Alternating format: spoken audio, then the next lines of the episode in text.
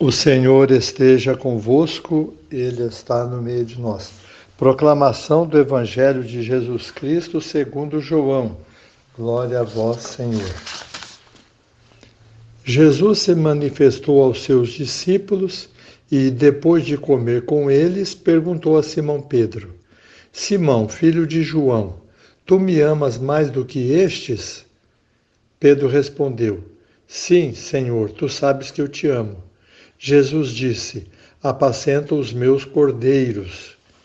E disse de novo a Pedro: Simão, filho de João, tu me amas? Pedro disse: Sim, Senhor, tu sabes que eu te amo. Jesus lhe disse: Apacenta as minhas ovelhas. Pela terceira vez, Jesus perguntou a Pedro: Simão, filho de João, tu me amas? Pedro ficou triste porque Jesus perguntou três vezes se ele o amava. Respondeu: Senhor, tu sabes tudo, tu sabes que eu te amo. Jesus disse-lhe: Apacenta as minhas ovelhas. Em verdade, em verdade te digo: quando eras jovem, tu te cingias e ias para onde querias. Quando fores velho, estenderás as mãos e o outro te cingirá e te levará para onde não queres ir. Jesus disse isso, significando com que morte Pedro iria glorificar a Deus, e acrescentou: Segue-me. Palavra da salvação, glória a vós, Senhor. São Pedro e São Paulo além de nos ajudar a entender os fundamentos da igreja, funcionam também para nós, hoje, no século 21, como dois tipos muito diferentes de pessoas. Como Cristo sobre aproveitar as diferenças e ajudar as pessoas a crescer. É isso que nós vamos ver. Então, prezados irmãos, por favor, eu gostaria de passar para vocês uma coisa bem prática sobre São Pedro e São Paulo. Vou começar com um exemplo e depois eu vou colocar os dois dentro desse exemplo. E gostaria também que nós aqui, cada um de nós, tentasse ver com quem se parece mais, com São Pedro ou com São Paulo. Porque eles funcionam como tipos psicológicos. Cada pessoa se encaixa em uns determinados tipos. E os dois são bem diferentes na parte psicológica. Então vamos tentar acompanhar o raciocínio para entender se nós somos Pedro, pegar um pouquinho também de Paulo. Se nós somos mais Paulo, pegar também um pouquinho de Pedro, para sermos mais completos diante de Deus. Então vamos lá. Vamos supor uma pessoa que receba de um amigo um carro novinho de presente. Eu vou colocar primeiro quem é igual a São Pedro como reage e depois quem é igual a São Paulo como reage. Vamos ao São Pedro. Quem é igual a São Pedro ficaria contente, mas que beleza, você é um grande amigo, que coisa boa, você me deu um carro, eu estava precisando tanto de um carro, nunca mais eu vou me esquecer de você. Depois de um mês, chama o amigo para almoçar, o amigo vai à casa dele, almoça, e ele continua agradecendo, muito obrigado, que coisa boa. Continua. Depois de um ano, esse que deu o carro vai à casa do outro e diz assim: Olha, eu estou precisando ir a São Paulo e eu não sei dirigir lá. Eu gostaria que você fosse dirigindo para mim, porque eu sei que você dirige bem lá. O que ganhou o carro diz assim: Ah, nesse dia aí não vai dar. Eu marquei uma viagem de passeio com a minha família e eu não, não vou poder. Você me desculpe, mas olha, quando você precisar de mim, você pode me chamar, você é um, um grande amigo. Pronto.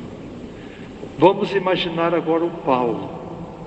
O Paulo seria assim: ele ganha o carro e diz assim: Muito obrigado, eu estava precisando mesmo de um carro. Você me trouxe o carro na hora certa. E eu pensava num carro como esse, só a cor que era diferente. Eu a cor eu não gostei muito, não, mas ó, o carro está ótimo. Ele fica sabendo, esse que ganhou, fica sabendo depois de um ano que o outro precisa ir a São Paulo, e ele sabe dirigir em São Paulo, ele não espera o outro vir, ele vai lá. Olha, eu fiquei sabendo que você está precisando de alguém, você não sabe dirigir em São Paulo, pode contar comigo. Se você precisar de mim, eu te levo lá. Viram a diferença entre os dois? São bem diferentes, não são? E há pessoas dos dois tipos. O perigo do primeiro, que é o São Pedro, é ser muito encharcado, um coração abundante, uma pessoa cheia de vida, tudo para ela é bonito, a vida é uma maravilha, mas na hora da dificuldade, na hora do problema, na hora que as coisas complicam, ela cai fora porque ela quer ser feliz. No caso do Paulo, ele é até chato, é seco. São Pedro é encharcado, São Paulo é seco faz isso, faz aquilo, faz aquilo, vai fazendo, precisamos fazer isso, não pode deixar assim, onde se viu, o chão está sujo, vamos dar um jeito. Tá? Ele é nervoso e sempre fazendo coisas certas. Mas qualquer hora que você precisar dele, pode contar com ele.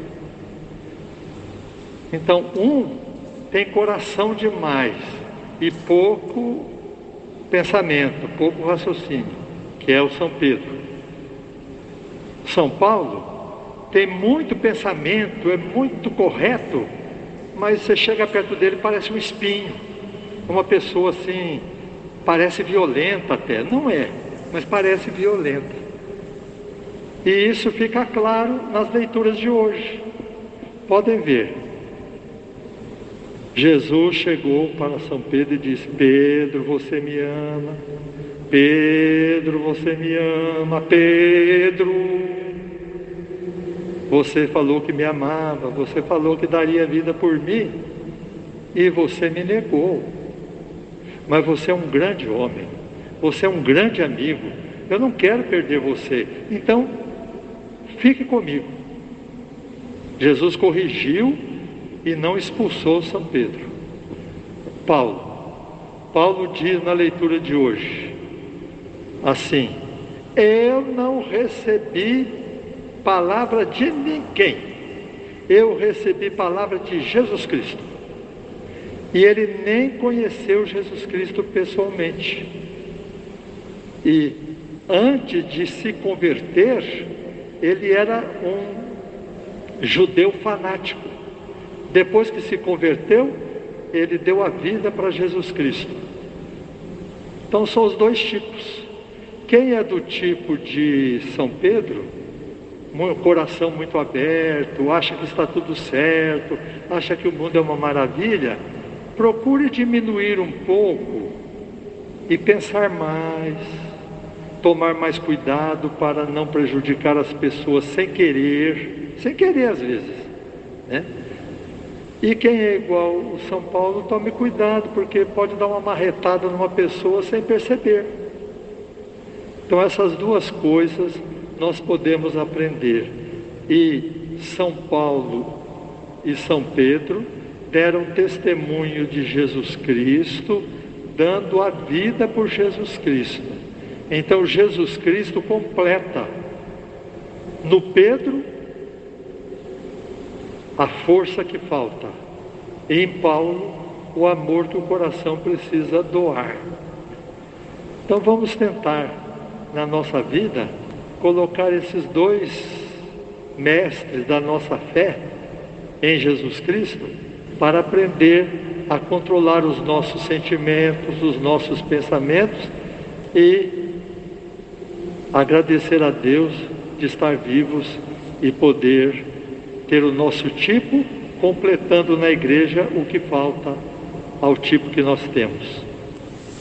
Louvado seja nosso Senhor Jesus Cristo